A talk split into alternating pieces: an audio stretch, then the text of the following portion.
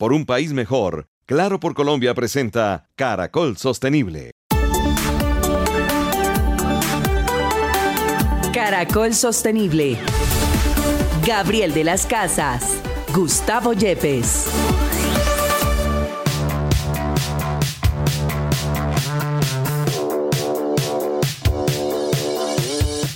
Buenos días, feliz mañana de sábado. Aquí estamos en Caracol Sostenible, nuestra gran alianza con la Universidad Externado de Colombia, el apoyo de Claro por Colombia, el programa de sostenibilidad de Claro, el profesor Gustavo Yepes, Gabriel de las Casas, eh, los acompañamos en cada mañana de los sábados con Caracol Sostenible. Profe, feliz sábado, ¿cómo está usted? Feliz sábado, Gabriel. Feliz sábado a todos nuestros oyentes. Bueno, señor. Estamos entre partidos de la Selección Colombia. Estamos en modo deporte. Tenemos buenas noticias. Deporte y sostenibilidad. Es una buena relación en un mundo que vive alrededor del deporte, que las grandes audiencias eh, de asistencia a los espectáculos siempre lo marca el, el deporte. Quizás no hay cosa que más nos una que el deporte, que Juegos Olímpicos solamente han sido cancelados por las dos guerras mundiales. Sin embargo, en otros conflictos se han mantenido en esta época que también tenemos de conflicto. ¿Cuál es eh, esta relación por donde ve usted esta entrada? Eh, pues Gabriel, el deporte, como usted dice, es muy muy importante, es un motor de desarrollo económico.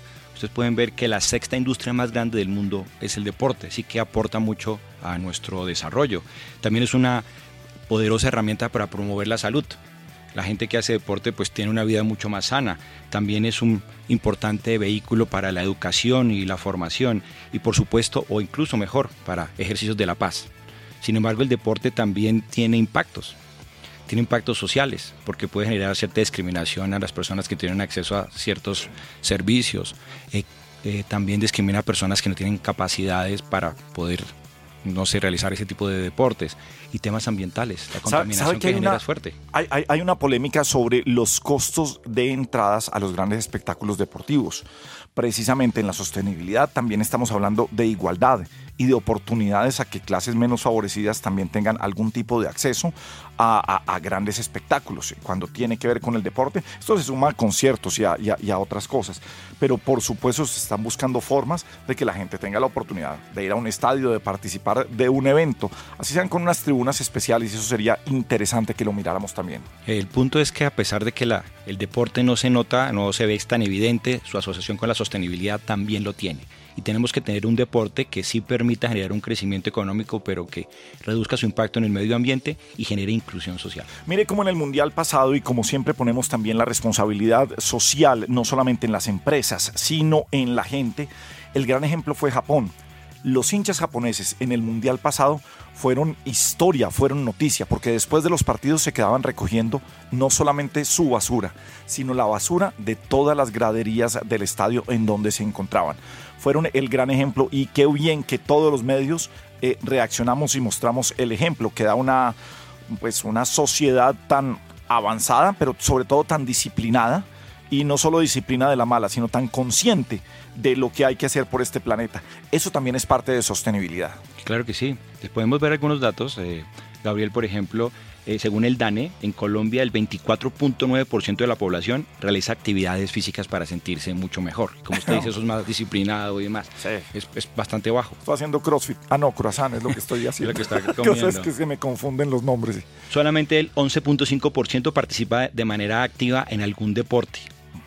Y por ejemplo, solo el 6% de los niños menores de 5 años realiza actividades deportivas. Entonces yo creo que vamos a tener que pensar como país un poco en promover más el deporte para que comencemos a tener unas prácticas en general de las personas mucho más, eh, digamos, disciplinadas, como usted lo dice. Pero mire cómo todo está enlazado con la sostenibilidad. Hacer deporte va a hacer que tengamos una vida más sana. Tener una vida más sana significa que no vamos a copar los sistemas de salud cuando no copamos los sistemas de salud, hay más posibilidad de salud, de que los sistemas de salud de los países lleguen a más personas. Y la salud está dentro de los objetivos de desarrollo sostenible.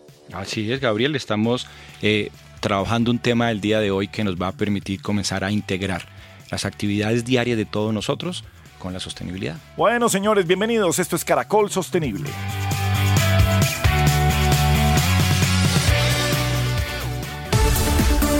Caracol Sostenible en Caracol Radio.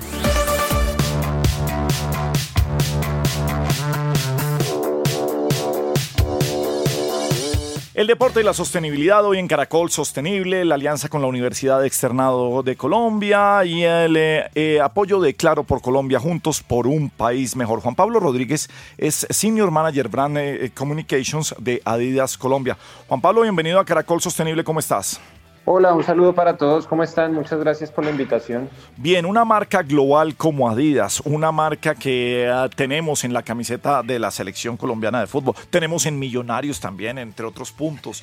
Eh, esta relación del deporte y la sostenibilidad, ¿cómo la viven ustedes ahora que sabemos y desde hace algunos años vemos cómo el reciclaje se puso de moda precisamente para fabricar Em, textiles, camisetas deportivas, implementos deportivos de alto nivel y ayudar con el ambiente. ¿Cómo se vive esto desde Adidas? Así es, pues nada, primero muchísimas gracias por la invitación, qué rico poder compartirles todas nuestras iniciativas en torno em, a la sostenibilidad. Y sí, como ustedes lo han mencionado, digamos que nuestro propósito eh, incluye impactar positivamente eh, nuestro ecosistema, ¿no?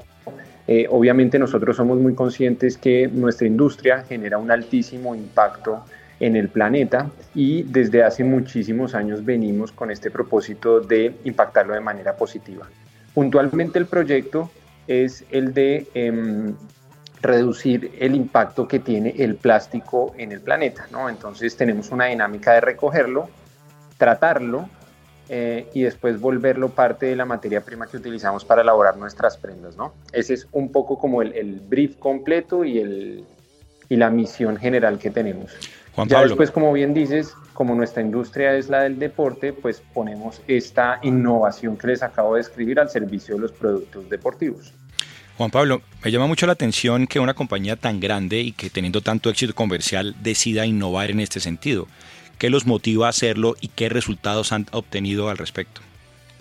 Bueno, la motivación es la que recién les decía, nosotros somos conscientes del impacto que generamos, entonces también en un punto debíamos hacernos conscientes de eh, cómo debíamos hacerle contrapeso a esto, ¿no? La oportunidad estuvo muy claramente en el plástico y eh, puntualmente en, en, el residuo que queda en los océanos. Entonces muy rápidamente nos aliamos con una fundación que se llama Parley, con quienes hacemos toda la recolección, el tratamiento y otro de los valores que entra en el ecosistema de sostenibilidad para Adidas es el valor de la innovación, porque no solamente era limpiar los océanos, ¿no? sino después poder volverlo materia prima para elaborar nuestros productos. Entonces es en ese compromiso que venimos constantemente impactando eh, nuestra línea de producción y, nuestros proyectos a, largo plazo. Eh, ¿Cómo hacemos esto para, explicarlo mejor a la gente? A ver, tengo una camiseta Adidas de, la selección original. Eh, ¿Ahí cuántas botellas? ¿Esto es PET? ¿Eso, qué, fibras? ¿Qué, ¿Qué, requieren ustedes? ¿Qué porcentaje de elementos reciclados llegan a una camiseta?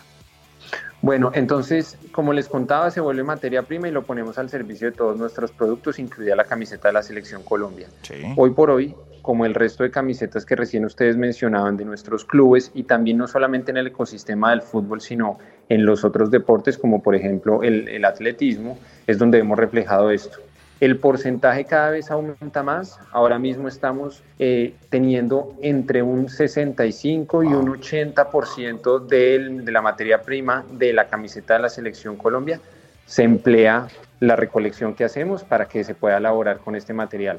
Obviamente nosotros también tenemos de la mano del compromiso de la sostenibilidad eh, elaborar las mejores prendas para nuestros atletas. Entonces lo compensamos con temas de diseño, de peso, de, que la sudoración se seque rápido y al final lo que tenemos es una prenda premium que combina todos los propósitos de la, de la compañía.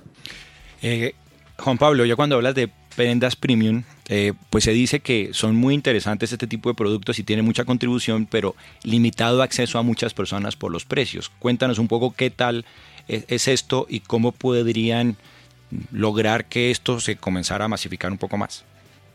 Sí, eh, recién ustedes me preguntaban por la Selección Colombia y por eso les compartía que pues ahí también hay un compromiso nuestro con los atletas, ¿no?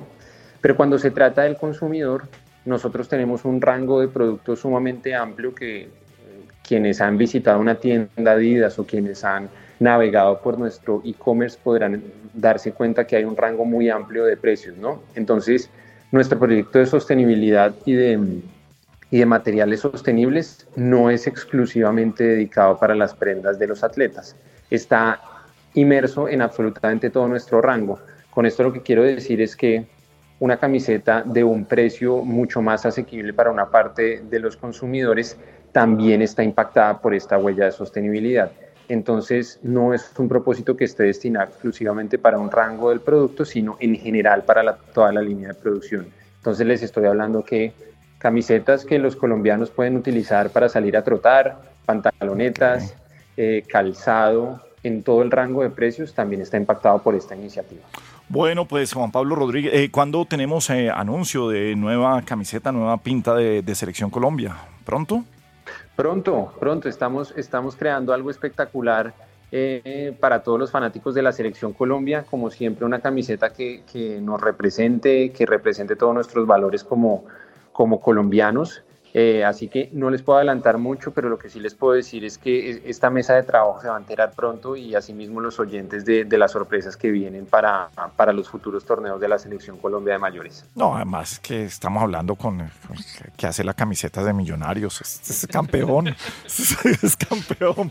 Pues a Juan Pablo Rodríguez, el Senior Manager Brand Communications de Adidas Colombia, pues un abrazo grande y, gracias y felicitaciones, hombre. Qué bueno, qué, qué bueno saber que hasta un 80% en una camiseta, de esas que tenemos, con la que apoyamos a nuestros equipos, a una selección, o de esas que usamos eh, también para salir a trotar desde diferente rango de precios, pues en eso estamos eh, teniendo un mundo más sostenible, en, eh, precisamente hoy que estamos hablando de deporte y sostenibilidad. Un abrazo Juan Pablo y gracias por estar con nosotros. Muchas gracias Juan Pablo. Muchísimas gracias por abrirme este espacio y por poder contarle a ustedes y a todos los oyentes estas buenas iniciativas que tiene la marca en torno a un, mundo más sostenible. Un abrazo grande. Claro por Colombia presenta en Caracol Sostenible Deporte y Sostenibilidad.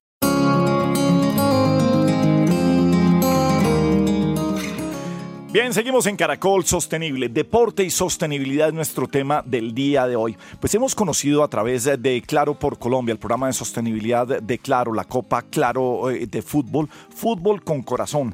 Carlos Pérez es el eh, director ejecutivo de esta gran iniciativa que vamos a descubrir qué tiene que ver con la sostenibilidad. Carlos, bienvenido a Caracol Sostenible. Un abrazo muy grande. Hola Gabriel, ¿cómo estás? Un abrazo muy grande, un gusto y bueno, gracias por la invitación para estar en este prestigioso programa. Hombre, uno puede hablar de inclusión y hacer un torneo de fútbol es eh, lo más sencillo. Y no digo que, esté mal, esos torneos interbarrios unen a la gente, eh, acercan a la gente, hacen que la gente practique eh, deporte.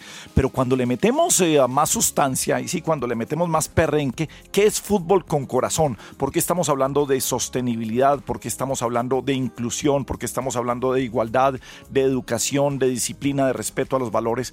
Todo lo que puede reunir alrededor de un balón. Bueno, mira, nosotros, digamos, eh, lo que hacemos es que lógicamente utilizamos el fútbol eh, como una herramienta, digamos, de transformación social, pero digamos que el fútbol por su fuerza eh, de convocación, de convocatoria, por toda la, digamos, la atracción que tiene en un país tan futbolero como, como Colombia, pues es muy fácil, digamos, llegar a las comunidades, organizar torneos o organizar procesos donde el fútbol, digamos, pueda ser como la herramienta.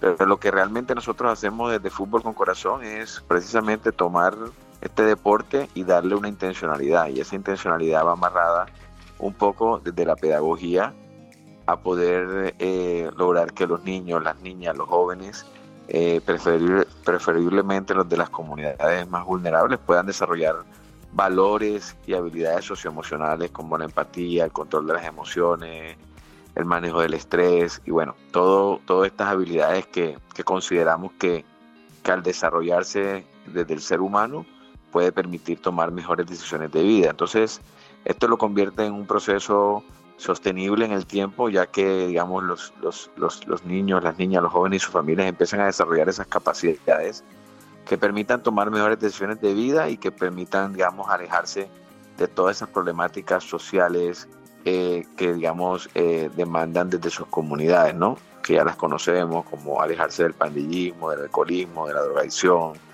de no embarazarse a temprana edad. Entonces, esto va a brindándole a ellos como mejores oportunidades también. Carlos, Eh, veo con mucho interés este esfuerzo que están haciendo ustedes, eh, pero me parece muy llamativo cómo lograr eso. El fútbol es un ejercicio, un deporte que de alguna manera hay mucha pasión, ¿no? mucha competitividad. Y usted está hablando de alguna manera de unos valores diferentes. ¿Cómo logran esos resultados tan interesantes. Pero mire, le, sumo a eso que hemos hablado aquí bastante pues eh, con, nuestro, con nuestro partner, con nuestro apoyo de Claro y su programa Claro por Colombia, nos contaba la gente de Claro cómo con este fútbol sin corazón, pues por ejemplo en un partido no se cuenta con árbitros, hay unos acuerdos previos al juego, el primer gol que se ha anotado por una mujer, eh, mejor dicho, ¿qué hay alrededor de esto? Porque es que sí, no es solamente un balón y un partido de fútbol, sino como bien lo dice usted, profe, y como lo dice Carlos, todo lo que se puede tejer alrededor de este partido. Sí, ahí, digamos que la base fundamental está en, digamos, en un modelo pedagógico que se ha creado y que la meta educativa precisamente es ese desarrollo de valores y habilidades socioemocionales. Pero hay unas metodologías que hemos ido eh, diseñando, que hemos ido sofisticando, donde precisamente eso que hablas, un poco donde cambiamos las reglas tradicionales del fútbol. A partir de ahí ya le estamos dando una intencionalidad distinta al fútbol. Entonces, por ejemplo, en nuestra metodología eh, no se prioriza, por ejemplo, si se trabaja bien la conducción de la pelota, porque al final somos responsables de que estamos haciendo fútbol y que los niños también van con esa ilusión de aprender a jugar al fútbol. Lo hacemos bien, nuestros entrenadores lo, lo desarrollan de buena manera Sabemos que cuando un niño y una niña están haciendo un trabajo de conducción, para nosotros lo importante no es que esté trabajando la conducción y mejorándola, sino que esté mejorando, por ejemplo, la comunicación asertiva. Entonces, a partir de cómo desde ese ejercicio logramos que los niños empiecen a vivenciar estas situaciones, a entender cómo pueden mejorar la comunicación, ahí empezamos nosotros a dar un sentido distinto al ejercicio, al fútbol como deporte. Pero hay unas reglas tradicionales que hemos cambiado, como eso que mencionabas anteriormente, digamos que los partidos eh, se juegan sin árbitros eh, y eso tiene una intención. La intención es que los niños, las niñas y los jóvenes puedan, de alguna manera, a través del diálogo, a través de la comunicación asertiva, poder debatir, comunicarse de una manera respetuosa y tomar decisiones en conjunto que favorezcan, digamos, a los dos equipos. El primer gol lo anota la mujer, esto tiene un, un factor de inclusión, pero también tiene un factor de poder de alguna manera eh, darle herramientas para que, para que se cohesionen como equipo, para que organicen estrategias, para que la mujer también se empodere dentro de un deporte que eh, particularmente eh, por muchos años ha sido dominado por los hombres. Por ejemplo, los partidos no se ganan solamente por golpes, los partidos se ganan en una combinación entre goles, pero también un cumplimiento de acuerdos de convivencia. Entonces, inclusive hay equipos que terminan ganando el partido en goles pero cuando ya se hace toda la dinámica de la metodología, terminan perdiéndolo porque de pronto no cumplieron con esos acuerdos de convivencia que se establecieron al principio del juego. Y esos acuerdos de convivencia están, están digamos, eh, basados en los valores del respeto, de la honestidad, de la solidaridad, de la tolerancia. Entonces, ese conjunto de acciones va generando que el deporte y el fútbol en, en particular se vaya convirtiendo más en una herramienta pedagógica que en la misma, digamos, herramienta que desarrolla la parte técnica, física o táctica del fútbol. Carlos, y resultados, ¿qué podemos, qué nos puede contar de eso? ¿Cuánta gente ha participado? ¿Qué impactos han tenido? ¿Qué, de alguna manera, esas metodologías tan interesantes que nos pueden representar a todos los colombianos? Bueno, mira, nosotros eh, nacimos hace 16 años como organización en Barranquilla. Hoy estamos, tenemos presencia en más de 20 departamentos de Colombia. Estamos impactando a más de 65 mil niños, niñas y jóvenes con nuestras metodologías de estos departamentos.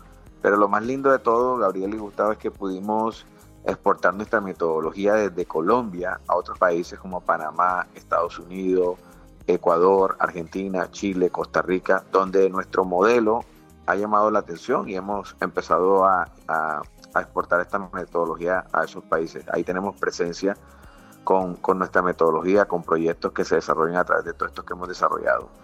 Y en particular, hoy, pues, como, como, como, como, aliado de Claro, hoy estamos desarrollando la Copa Claro por Colombia, que es el torneo eh, quizás más grande de fútbol para el desarrollo, que es un poco la línea donde nos movemos nosotros en el fútbol para el desarrollo de Latinoamérica. Ahí participan más de 3.200 niños, niñas y jóvenes y sus familias y se está jugando en 12 departamentos. Entonces, el impacto es grandísimo, el fútbol nos permite una llegada muy rápida, muy fuerte, y luego lo que nosotros hacemos es aprovechar un poco esa posibilidad que nos brinda el fútbol y convertirla realmente en una herramienta más educativa, más de transformación social, más de inclusión, más de trabajo en equipo, que es lo que realmente nosotros tratamos de promover desde nuestras metodologías. Pues miren cómo se une eh, Fútbol con Corazón y una compañía de tecnología como Claro encargada de llevar la tecnología, la conectividad, la conexión a los rincones más grandes del país y cómo se atrae esto de buena manera con Fútbol con Corazón. Carlos Pérez es su director ejecutivo. Qué bueno que hablemos de sostenibilidad, de educación, de inclusión, de buenas cosas en estos eh, fines de semana tan deportivos que tenemos. Un abrazo Carlos y bienvenido siempre a Caracol Sostenible.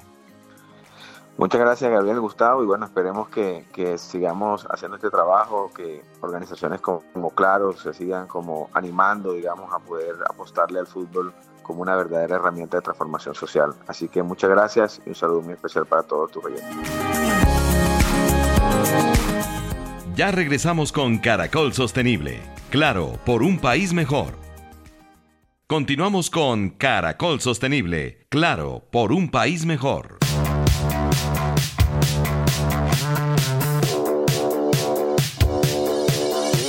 Bien, seguimos en Caracol Sostenible, la alianza con la Universidad Externado de Colombia, el apoyo de Claro por Colombia, juntos por un país mejor. Golazo para la sostenibilidad y veo Coca-Cola, Conmebol Libertadores, eh, Powerade. Pues eh, Gabriela Díaz del Castillo es gerente de comunicación de marcas para América Latina, eh, Coca-Cola. Gabriela, bienvenida a Caracol Sostenible, ¿cómo estás? Hola Gabriel, muy bien, muchas gracias. Feliz de estar aquí con ustedes. Bueno, pues hablando hoy nuestro programa es de deporte y sostenibilidad y por supuesto que estamos siguiendo aquí en Caracol Radio la Copa Conmebol Libertadores Femenina 2023.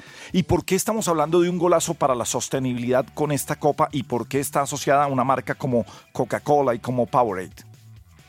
Mira, Gabriel, nosotros somos patrocinadores desde este año de la Copa Conmebol, no solo de la Conmebol Libertadores Femenina, sino también de la masculina y la suramericana. Con mucho orgullo, en todos los campeonatos que tenemos en América Latina, estamos trayendo nuestra estrategia global de sostenibilidad, un mundo sin residuos a la vida dentro de las dentro de los campos de juego que están incluidos en la competencia. En el caso de la femenina en Colombia, tenemos en el estadio de techo y en el estadio en Cali un programa en el que estamos recogiendo todos los envases que la gente va a estar tomando nuestros productos. Sabemos que Coca-Cola hace parte de la vida del fútbol en América Latina, pero no queremos que ni una sola de esas botellas que se toman en el estadio se pierdan. Entonces, hemos instalado unos puntos de recolección en los cuales la gente va a poder depositar las botellas y que tenemos después cerrado el ciclo. ¿Qué quiere decir eso? Que las recogemos y las transformamos en nuevas botellas 100% recicladas. Es así como ponemos en marcha nuestra estrategia de un mundo sin residuos de la mano de recicladores que van a estar trabajando con nosotros en los estadios de una forma digna y sostenible.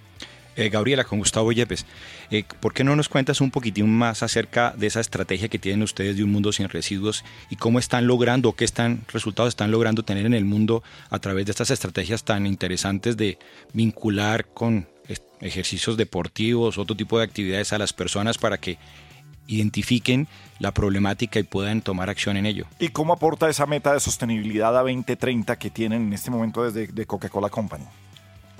Mira, muchas gracias por la pregunta, Gustavo. Nosotros en el 2018 lanzamos como Coca-Cola globalmente la estrategia Un Mundo Sin Residuos, que tiene como meta devolver y recoger el 100% de nuestros envases para poder incorporarlos dentro de la economía circular. Eso quiere decir reciclaje para los envases reciclables y retornabilidad para nuestros envases retornables. También dentro de esa estrategia de un mundo sin residuos queremos que el 50% de nuestros envases en 2030 estén hechos de materiales reciclados.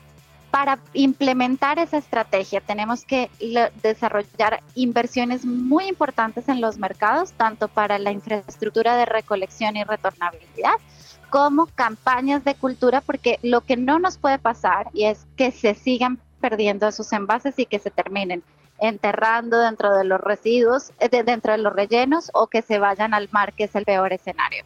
Entonces, lo que estamos haciendo es recolectar el 100% de los envases. En Colombia, hoy en día, nuestros programas llegan a más de 10.000 recicladores de base con los que nosotros hemos trabajado para darles capacidades instaladas para hacer su trabajo mucho más digno subir su calidad de vida y que ellos nos puedan acompañar dentro de esta estrategia.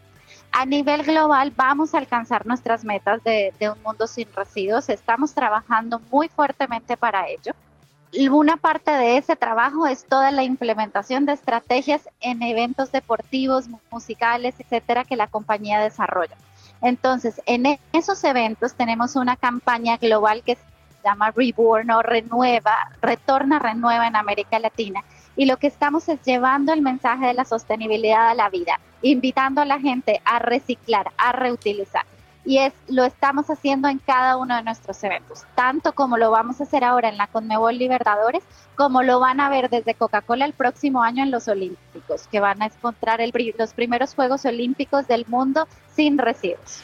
Dentro de la campaña de este movimiento de sostenibilidad que tiene Coca-Cola, dice, juntos podemos hacer la diferencia mientras disfrutamos de la pasión del fútbol y apoyamos a nuestras increíbles eh, jugadoras.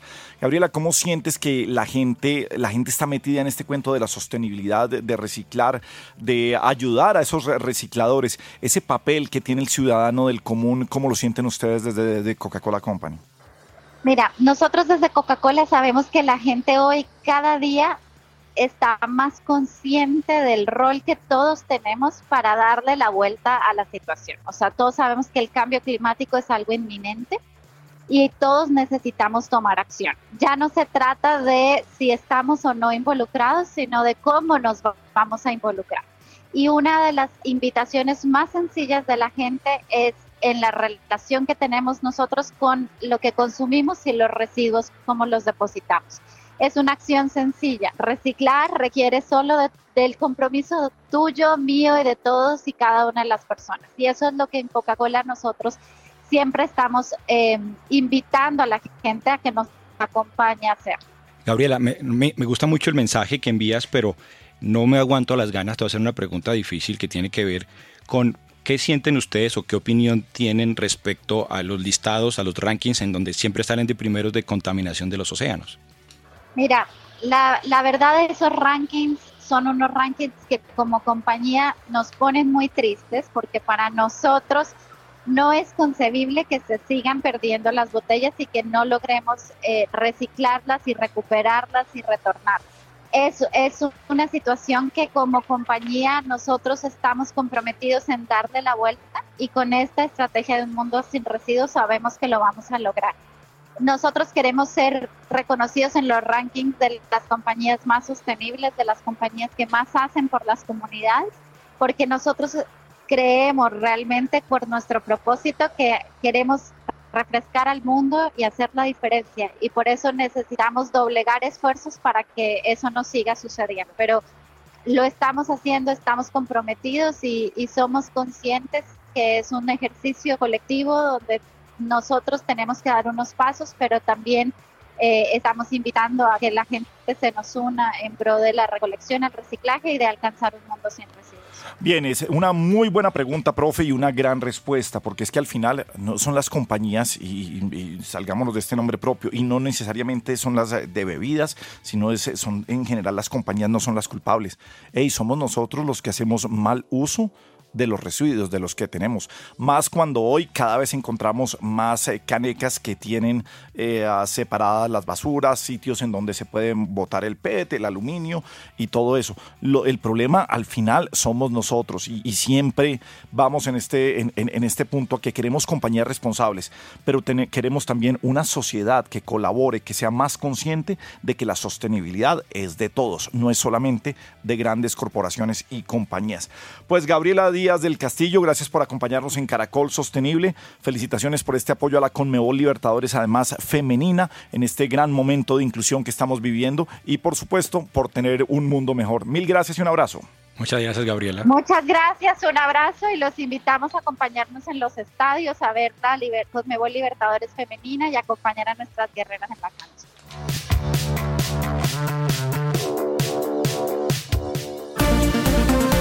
De lo absurdo a la reflexión.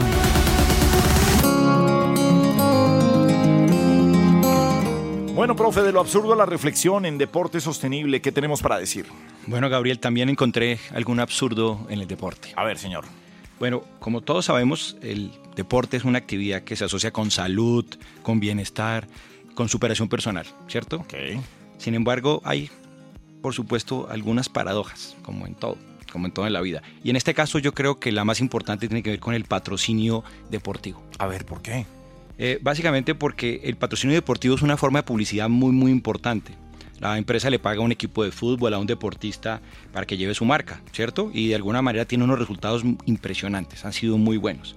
Hay estudios que muestran, un estudio de la Universidad de Oxford dice que el patrocinio deportivo generó 62 mil millones de dólares en el 2022. El 40% se destinó a patrocinios de equipos deportivos. O sea que son cifras interesantes, ¿no? Eh, hay una historia muy conocida, que yo creo que la mayoría de nuestros oyentes la conoce, la de un famoso deportista que se llama Michael Jordan, ¿no? Sí. En el año 84, una compañía de zapatos deportivos muy, muy famosa eh, lo contrata a él para sacar una nueva marca de, de zapatos, tenis. ¿Ok? Y en los últimos 30 años se ha reportado ganancias de 10 mil millones de dólares solo en las ventas de ciertas referencias de tenis asociadas al nombre de este personaje. Pero hay un problemita. Sin embargo, el patrocinio fomenta un consumo innecesario de productos y servicios. No sé, por ejemplo, cuando un equipo de fútbol patrocina a una empresa de refrescos, esto puede llevar a que la gente comience a consumir más y más refrescos, incluso sin necesidad. Okay. Y hay estudios de importantes instituciones universitarias como la de Carolina del Norte, la Universidad de Michigan, incluso la Universidad de Harvard, que dicen que se encontraron que los consumidores, especialmente los más jóvenes, son más propensos a comprar productos de marcas que patrocinan sus deportistas favoritos. Pero a ver, hay, un asunto de, consumismo, estoy de acuerdo en que uno puede tener eh, los tenis y quiere unos tenis especiales, quiere los Air Jordan y, tiene un poco de tenis como tienen los pelados ahora que coleccionan tenis. Parte de los hobbies es, es coleccionar. Pero frente a cosas como de consumo masivo, no sé, yo me tomo el refresco es porque tengo sed escojo esa marca porque es afina al deportista en, esos puntos. Yo aquí peleando con usted que siempre le encuentra pero a todo este, en, esto de lo absurdo. Lo que pasa es que ese tipo de publicidad comienza a motivar de ciertas cosas. Por ejemplo, cierta marca que sigas consumiéndola y que sigas consumiéndola. Y si tiene una cantidad importante de azúcar, por ejemplo, comienza a acumularse tu sistema y te puede comenzar a afectar. Pero mire, y ahí estoy de acuerdo con usted. Mire que ahí es donde uno debe ir con marcas que sean responsables con marcas que promuevan, pueden ser de refrescos, pueden ser de alimentos ultraprocesados, porque es que no es así como, como lo hablábamos con los plásticos de un solo uso y en general en este programa, no es satanizar una industria, sino el buen uso, buen uso y no el abuso de ciertas cosas. Si usted se come un paquete de papas, vaya y venga, pero si usted lo tiene como dieta diaria, ya tenemos un problema diferente. Lo mismo frente a los refrescos, lo mismo frente a mil cosas que podemos tener. O sea, los efectos tan significativos que tiene la publicidad en la mente humana hay que comenzar a controlarlos. Pero hay compañías que son muy responsables, que lo advierten bien,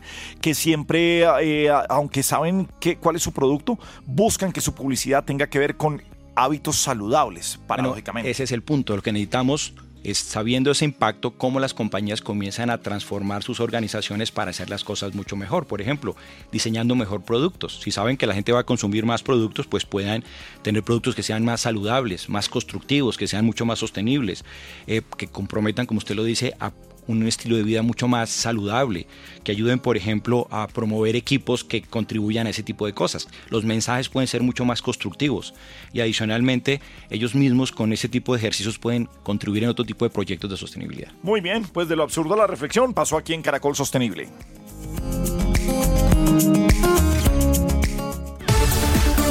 Caracol Sostenible en Caracol Radio.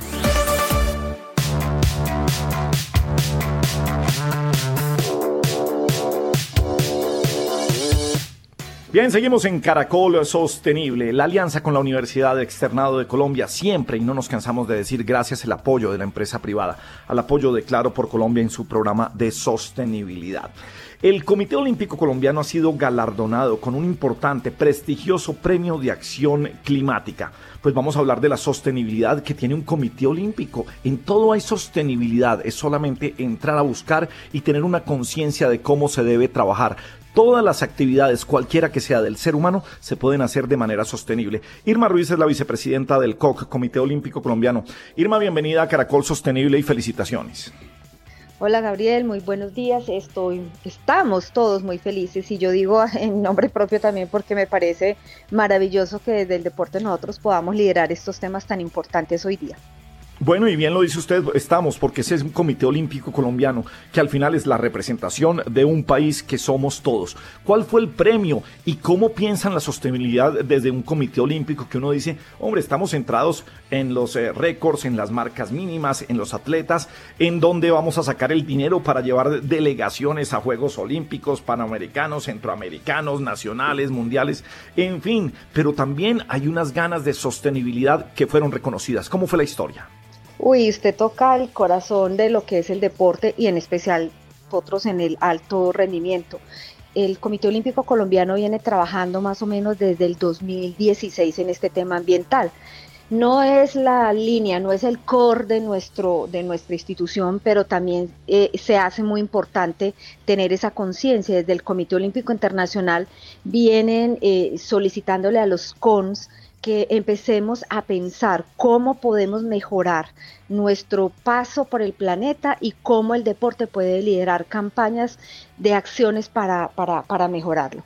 Es así que eh, nosotros eh, en, Colombia nos comprometimos con, con el Comité Olímpico, firmamos una carta de intención que se llama la Carta Verde, en donde no hay un compromiso, sino una intención de nuestro comité de empezar a pensar cómo hacemos sostenible el deporte en nuestro territorio. Este fue un llamado muy especial que nos hicieron y le quiero decir que en América, eh, después de Brasil, nosotros firmamos eh, esta carta y todos en el comité ejecutivo y las federaciones nos preguntaban, venga, ¿y ustedes qué van a hacer con esto? ¿De dónde van a sacar los recursos? Y como ustedes saben, realmente para el tema ambiental las instituciones no tienen dinero para eh, decir vamos a hacer una campaña, nos vamos a meter en este tema. Sin embargo, esto nos reta a quienes estamos trabajando para buscar alternativas, alianzas, y nosotros empezamos a trabajar el tema al interior del comité, empezamos a mirar cómo podíamos eh, acercarnos al, al tema ambiental en los juegos nuestros, en los que programa el Comité Olímpico como paradas del ciclo, que son bolivarianos, los suramericanos, los centroamericanos que se han desarrollado en el país, empezamos a tocar esas regiones y a decirles a las secretarías de Medio Ambiente, a las CAR, a las mismas áreas de educación, a los institutos de deporte, venga, hagamos campañas de educación porque esa fue la línea que nosotros escogimos, el tema de educación, de sensibilización. Y llegamos entonces a los Juegos de Mar y Playa en Toluco Beñas el 2021 y empezamos a mejorar, a restaurar las playas de Tolu, la playa olímpica donde se iban a realizar los Juegos. Y tomamos la decisión de hacer la medición de huella de carbono para mirar el impacto que estaban dejando esos juegos. Calculada esa huella de carbono, eh, tomamos la decisión de buscar qué actividades habían en ese territorio a la que nosotros nos pudiéramos sumar. Encontramos que desde hace 12 años venían trabajando en el tema de la siembra del bálsamo de Tolú. Es un árbol que tiene condiciones medicinales, que sirve para el tema de perfumería, que sirve para el tema cosmético y que es muy apreciado en la región y ellos necesitaban ese impulso para poder sembrar en muchas partes de Tolú el, el bálsamo y nos unimos a ese proyecto de resiembra como compensación a los Juegos.